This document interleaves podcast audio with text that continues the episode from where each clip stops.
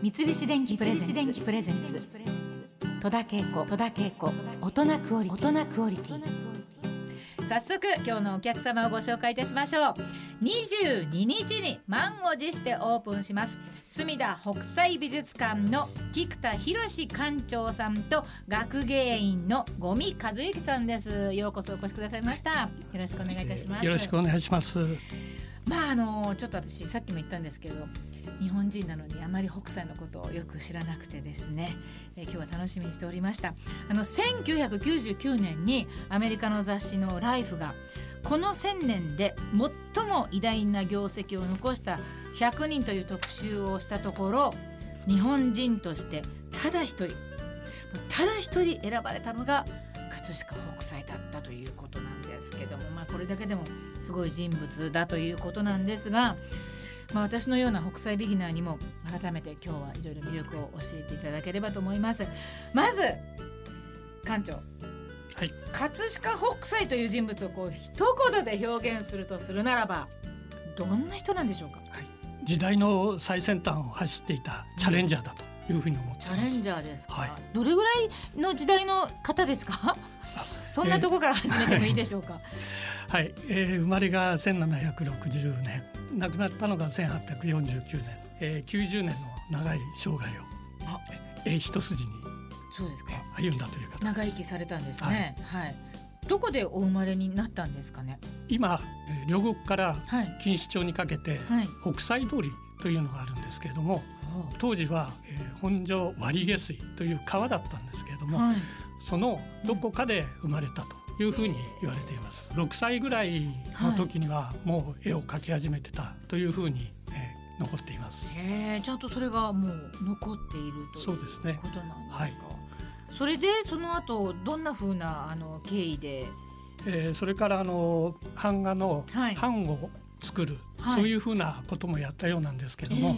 えー、19歳ぐらいになりますと、はい、こう絵に専念をして、えー、で勝川春章というふうな絵師のところに、はい、弟子入りをします。へ勝川春章、はい、はい、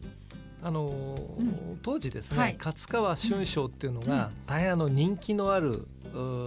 まあ、絵師だったもんですから、はい、結構たくさんお弟子さんもいたんですけども、えー、まあ、その中にあの19歳で、えー、北斎が飛び込みましてね、はい、で、うん、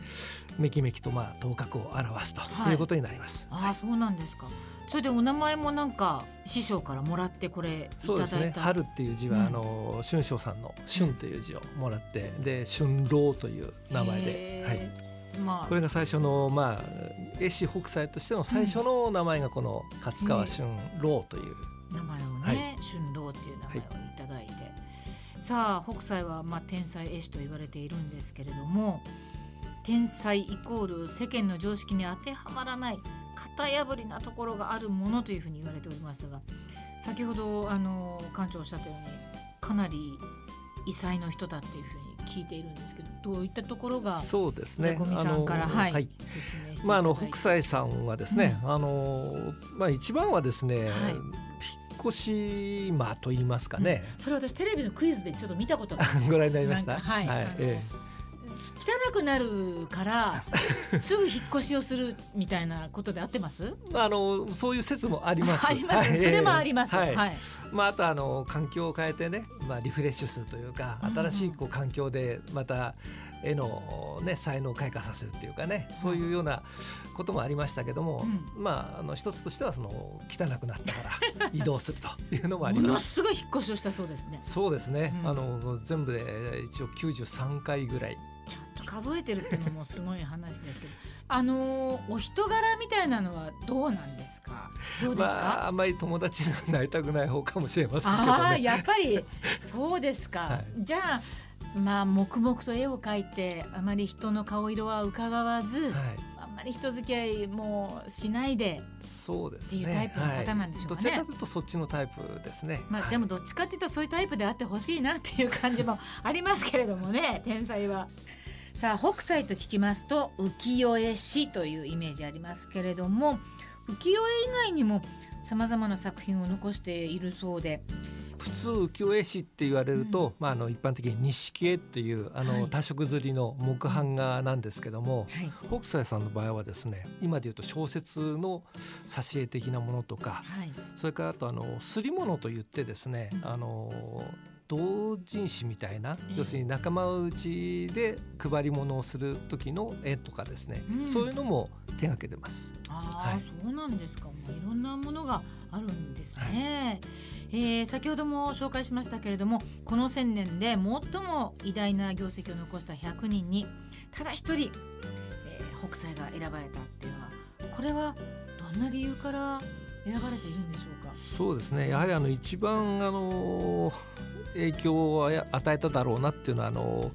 ポスト印象派っていうんですかねあの、はい、よく後期印象派とも言ってますけども、はい、あの人たちに大変なあの、まあ、ものの見方といいますかねのそういう構図ですとか、うん、色彩ですとか、まあ、そういうものをですね今までの西洋にはないものを見せたというところが一番大きいところですね。うん、当時日本からですね、あのお茶碗が陶器がですね、はい、輸出をされた時に、はい、今ですとこう新聞社なんかにくるんで割れないようにというのでね、はいはい、梱包しますけども、はい、当時はこのなんか浮世絵で、えー、包んで、まあ、船便へ乗っけたというふうに言われてるんですよ。ああそうなんですか、はい、そんなもったいない そうですね。はい。ですからあの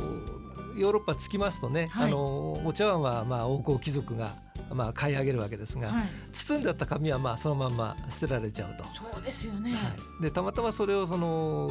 フランスの画家の人たちがですね、はい、まあ、見つけて、これはすごいっつって仲間内でこれはすごいじゃないかって買い集めたっていうか拾い集めたというか、まあ、そんなエピソードが、まあ、あるんですけど、まあ、これが嘘か本当かちょっとわからないんですが、長いことそういうふうに言われていました。そうですか。手元にあのありますこのパンフレットに、はい海外に渡った北斎っていうページには、はい、ドビュッシーのことが書いてあるんですけど全然私は存じ上げなかったことなんですがドビュッシーが発表した「海」という公共誌に、はい、この富岳36景の私たちがよく見るこの波のそうですね。神奈川沖波浦っていう神奈川沖波浦っていうんですね、はい、そうですね、はい、これが使われているそうですね。そうですねまあ、時代的にはあの印象派の芸術運動の時の、まあ、音楽家の一人なんですけども、はい、大変その北斎の絵を見てですね、うん、まあ、あの本来絵というのは二次元でこう静止画なんですけども、はい、非常にそう見てると波がですねこう動いてるように見えるというか動的に見えるというか、うん、で一曲じゃあ交響曲書いてやろうってんでこう書いてでその最初のスコアですね楽曲の表紙がその波裏の絵を書いた表紙にしていますので。はい、うんとここにあのちゃんとね印刷されてますけど、ねはい、こういうことを、まあ、あのそれだけではなく、はい、丸皿のルソーのなんか絵にもね、はい、お皿ですとか。皿とか、はい、それからあのガレなんていうねそのガラス工芸で有名な方も、やはりその北斎が描いたカエルとかですね、うん、そういうのをモチーフにして作ってますね作品三菱電機プレゼンツ戸田恵子大人クオリティ。